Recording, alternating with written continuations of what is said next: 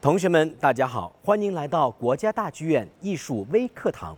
我是今天的主持人叶训谦，为大家介绍我们今天的嘉宾是戏剧导演叶训谦。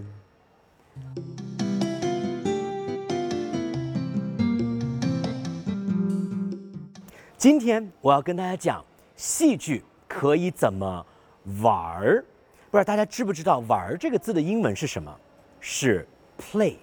Play 又是玩儿，但是 play 这个英文字同时又是戏剧的意思。什么意思呢？那其实戏剧不就是玩儿吗？玩儿又是戏剧吗？那我们作为一个演员，作为一个 player，那我们应该怎么玩儿呢？但如果你又不是想当演员的，那你去玩戏剧，对您来说又有什么意思呢？又有什么意义呢？又有什么好玩的呢？那今天我为大家准备了一个小剧本，这个小剧本呢是改编自马克·吐温的一个著名小说，叫《汤姆·索亚历险记》。这个剧本分为两个部分，一个部分是旁白开头的部分，一个部分是对白，是有两个角色的。一想起旁白，可能你会觉得旁白嘛，有什么好玩的呢？旁白一般都是这样念的：汤姆的父母在他小时候已经去世，他从小在大姨家里长大，他不喜欢上学，不喜欢干活，他喜欢玩，最喜欢冒险。有一天，他翘课去玩去了，很晚才回到家，大姨很生气，在家里等着汤姆回来。嗯嗯，哎，这样念旁白，你不觉得很无聊？很没创意，很浪费时间嘛。那这个旁白不是这样玩，可以怎么玩呢？这个就要考考你的、我的想象力了。比如说，我们可以问个问题啊。刚才说，汤姆从小在大姨家里长大，那大姨家里能不能出现一个动物呢？比如说，如果大姨家里有一只猫，这只猫是特别喜欢汤姆的，它会怎么念第一段旁白呢？它可能是这样念的：喵。汤姆的父母在他小时候，喵，已经去世了。哎，这样去念旁白，可能观众会更喜欢。可能我们自己玩这个台词的时候，也觉得更有意思。哎，那我们接着再问第二个问题，请问在大姨家里还可以出现什么人物呢？OK，如果大姨家里有大姨父，大姨父经常喝醉酒，他特别不喜欢汤姆，他可能这样去念第二句旁白，他可能这样。他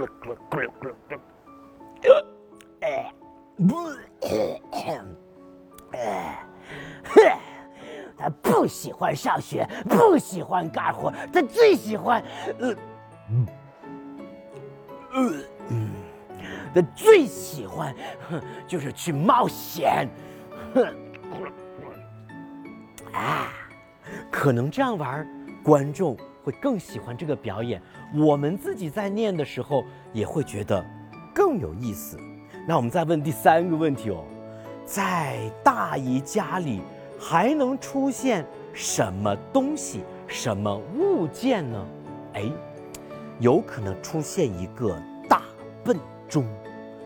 咚咚，汤姆的父母在他小时候已经去世了。咚。咚，哎，对于观众来说，他从来没有想过，哇，原来讲故事，原来旁白，它不只是很无聊的在念，它还可以加入很多想象力，可以加入很多人物角色的身份，甚至可以是一个物件，也能变成旁白。那这样的话，我们在念的时候。是考验我们的想象力，观众在看的时候也是觉得，哇哦，这帮演员这些文字好有创意哦，是不是没想过旁白也可以这样玩呢？所谓的戏剧可以怎么玩？其实我们所谓的 play，是不是就是说我们要推翻一些我们本来的一些思维定式？大家都觉得旁白应该就是一个字一个字一个字念，但是我们也可以玩起来哦。我们可以用一下我们的想象力，用一下我们的创意，让我们平时感觉平白无奇的一些文字都变得很有意思、很好玩儿。那这个你也可以试一下哦。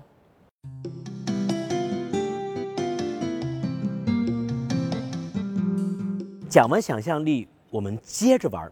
刚才我们说的有一部分是关于旁白的，有一部分是对白的。对白可以怎么玩呢？要求除了想象力，可能还需要另外一种能力，这种能力就叫同理心。什么意思呢？这样，我先给你们念一下我这一段对白，有六句。第一句是大姨的，她说：“为什么这么晚才回来呢？”汤姆说：“不好意思。”大姨说：“你去哪儿了？”汤姆说：“我去了。”大姨说：“你去哪儿了？”汤姆接着说：“我去了河边玩。”如果我们不用想象力，如果我们没什么同理心，一般人都会这样演的。我给你们示范一下啊，都是这样的。为什么这么晚才回来呢？不好意思，你去哪儿了？我去了。你去哪儿了？我去了河边玩。一般都是这样演的，对不对？这种就是太无聊了。有没有想象力？没有。有没有同理心呢？什么叫同理心？我们要问个问题：今天汤姆晚回家了，今天汤姆去河边玩了，但是我们还要问一个问题哦：他为什么去河边玩了？为什么晚回家了？啊，对哦，有可能汤姆今天他早上。他的同桌跟他说：“哎，我好伤心啊！我考试我又不及格了啊！”汤姆可能看到他的同桌那么惨，他可能说：“哎，没事儿，我们待会儿下课，我们一起到河边走走呗，散散心呗。”然后他们俩可能是到河边走走了。散散心了，他今天不是调皮，他今天不是不想上学，他只是想陪这个同桌去散散心。当他回家，大姨跟他说：“为什么这么晚才回来呀？”那可能汤姆，他的心他不是觉得委屈，他是觉得为什么骂我嘛？我就是想 那如果他是这个心情的话，他可能不是这样念，不好意思。他可能就不好意思，就感觉大姨不明白自己。再想想，如果汤姆他今天是翘课，是去河边玩，但其实他是看着时间准备跑回家，但是在他准备回家之前，他看到有个老人家掉进水里了，他也扑通一下。跳进水里去把这个老人家救上来，哇！把这个老人家救上来以后，他都累的呀，累得不行不行。他回家已经累到快要晕过去了。这个时候，如果大姨骂他，为什么这么晚才回来呀？他可能就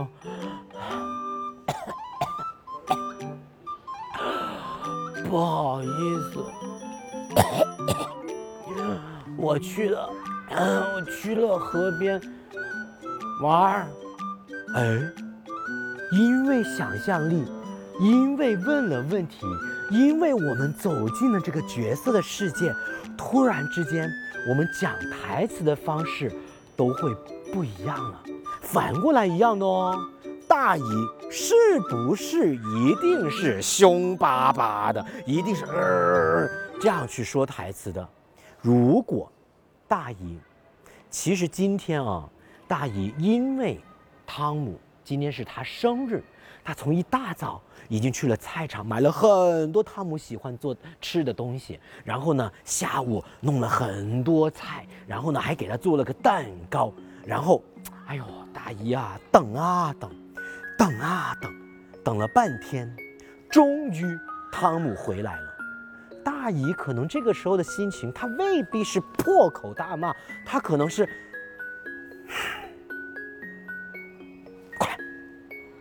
你为什么这么晚才回来？啊？他可能是这样说的，他心里面很伤心啊，他准备了那么多汤姆喜欢的东西，你为什么这么才回来？他不是破口大骂，那如果还有另外一个可能性哦。如果大姨今天一大早，已经生病了，咳嗽咳的不行不行，而且大姨是年纪已经很大了，而且她坐着轮椅的，她一直在等，一直在等，都不敢去医院，因为她知道今天汤姆发成绩单了。他想知道汤姆考了几分儿，唉，那如果是这样的一个老奶奶大姨，她会怎么说呢？你，呃 你为什么这么晚才回来呢？对哦，大姨可能这样子说台词的哦，她未必是凶巴巴的哦，你看。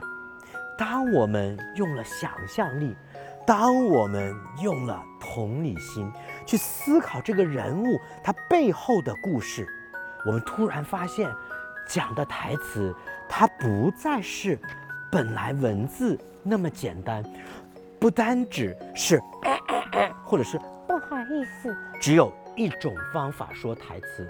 你突然会变出很多很多很多很好玩的方式去讲台词，这个是创造力，是想象力，同时也是同理心。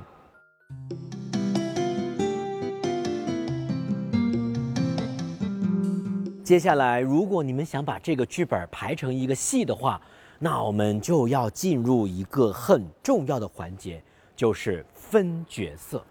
分角色这个环节呢，特别考验大家另外一个能力，不是想象力，不是同理心，没错，就是团队协作能力。你有团队协作能力吗？团队协作能力不光是说说的哦，那怎么办呢？我给大家三个建议，好不好？分角色有三个方法。第一个方法，我们可以通过讨论，我们非常和平。非常冷静，我们讨论一下谁演哪个角色是最好的。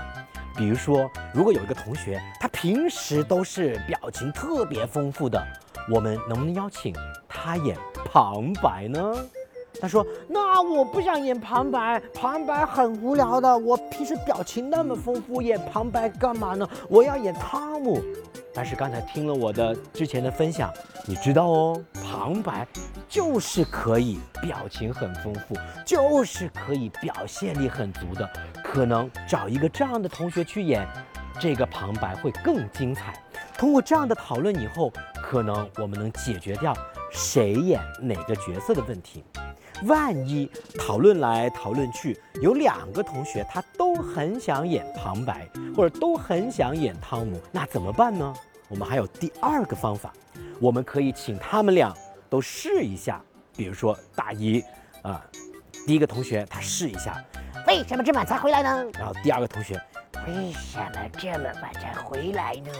他们试完以后，我们可以请其他同学投票，觉得哪个同学更有想象力、更有同理心，演得更精彩，那这个同学可能就会得到这个角色了。